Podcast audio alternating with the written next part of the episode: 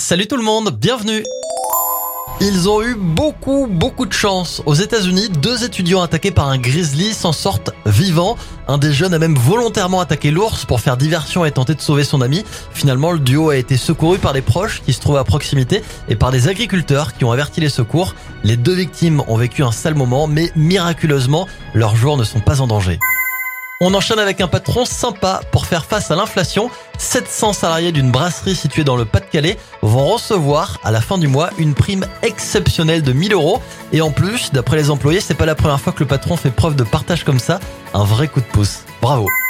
On termine avec un chanceux qui s'apprête à changer de vie et qui vit chez nous dans la région. Un habitant du Puy-de-Dôme a gagné 6 millions d'euros au loto. Cette personne est la seule à avoir trouvé l'intégralité de la combinaison gagnante.